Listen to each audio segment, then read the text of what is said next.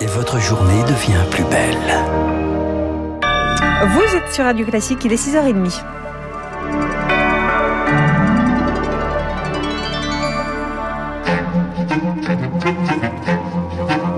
La matinale de Radio Classique avec Aurélie Blonde. Et Charles Bonner pour le journal. La Charles à la une ce matin, la Russie poursuit son avancée en Ukraine et s'appuie sur une troisième colonne en direction de Kiev. Des véhicules qui viennent du nord-est et qui se trouvent à seulement 60 km de la ville. Un renfort car les Russes semblent ne pas avancer aussi vite que prévu. Des problèmes logistiques couplés d'une résistance inattendue. Mais dans Kiev, on ne crie pas victoire et la population continue de fuir la ville. Direction l'ouest et l'Europe, mais certains préfèrent rester sur place. C'est le cas d'Alexander. Il s'est confié à Marc Tédé. Hier, la nièce de mon ami a été tuée quand ils essayaient d'évacuer leur petite ville près de Kiev. Les Russes les ont abattus. Il y a de grands risques d'être tués sur les routes. Donc, nous préférons rester à Kiev. Chaque jour, chaque nuit, nous entendons des explosions, mais je crois qu'on s'est habitué. Certains de mes amis sont déjà partis, d'autres sont restés. Ici, il n'y a pour l'instant pas de problème d'eau ou de nourriture.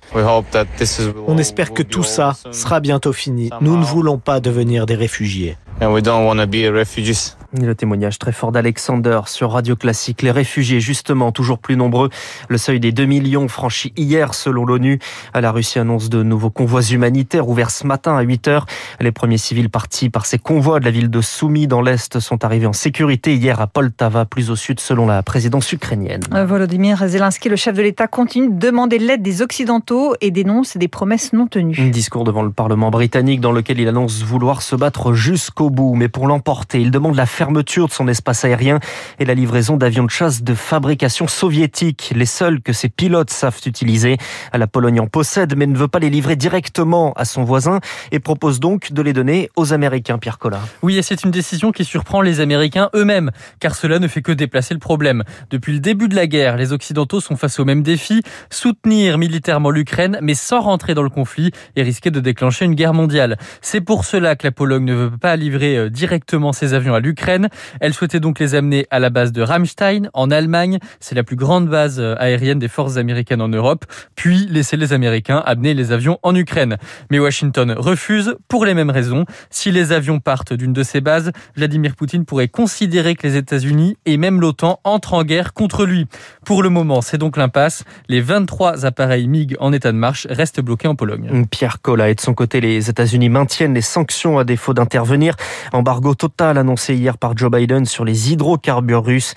Le Royaume-Uni veut faire de même d'ici la fin de l'année. On y revient largement dans le journal de l'économie dans quelques minutes. Oui, pour faire face aux hausses des prix de l'énergie, le gouvernement présentera la semaine prochaine son plan de résilience. Avec 14 centimes d'augmentation sur le litre de gasoil en une semaine, l'hypothèse d'une nouvelle indemnité inflation semble tenir la corde.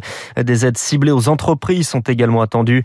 Matignon défend un plan, je cite, évolutif et en plusieurs étapes. C'est indispensable pour être candidat à l'élection présidentielle, dévoiler son patrimoine. Ils sont rendus publics depuis hier. On y apprend qu'Éric Zemmour possède 4 200 000 euros avec 5 appartements à Paris. Marine Le Pen plus d'un million 200 000. Emmanuel Macron, quant à lui, avec un peu plus d'un demi-million d'euros. 6h33 sur Radio Classique, les patients hospitalisés positifs au Covid, toujours en baisse. Et on est repassé sous le seuil des 22 000 patients. En revanche, le nombre de nouveaux cas positifs est de nouveau en hausse à 93 000 en 24 heures contre moins de 80 000 la semaine dernière. Mais pas de quoi changer le calendrier de levée des restrictions. Lundi prochain, plus de protocoles en entreprise et plus de masques à l'école, y compris dans les classes.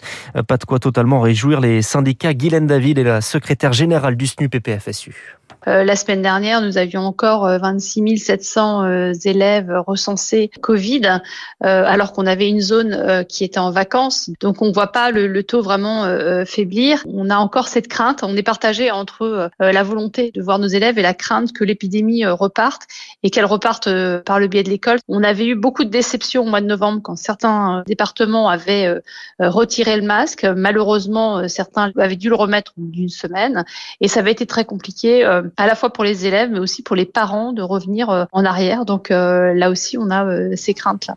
Guylaine David interrogé par Rémi Pister. Un geste symbolique pour calmer les tensions en Corse. Jean Castex lève le statut de détenu particulièrement signalé d'Ivan Colonna.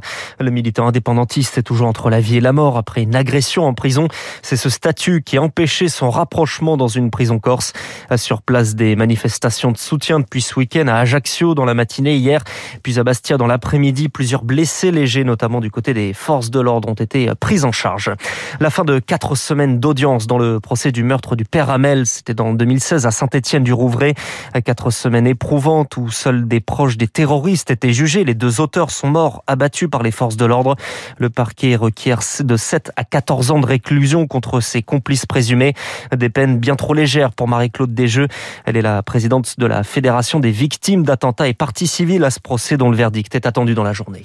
C'est du mal à entendre les magistrats dire qu'ils sont dangereux, qu'ils sont radicalisés, ils font de la propagande, ils ne sont pas complices. Donc effectivement, le droit est moins lourd en termes de condamnation, mais les conséquences peuvent être extrêmement graves.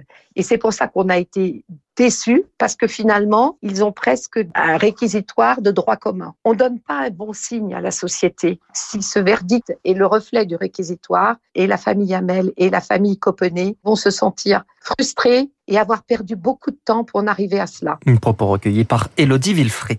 Et puis on termine Charles avec du sport et du football. Et le Paris Saint-Germain se déplace ce soir à Madrid. C'est le huitième de finale retour de Ligue des Champions. Les Parisiens l'avaient emporté grâce à Kylian Mbappé au match aller. L'attaquant français est bien dans le groupe, mais on ne sait pas s'il jouera après une légère blessure cette semaine à l'entraînement. Merci Charles Bonner. Prochain journal à 7h avec Lucille Bréau. À suivre les titres de la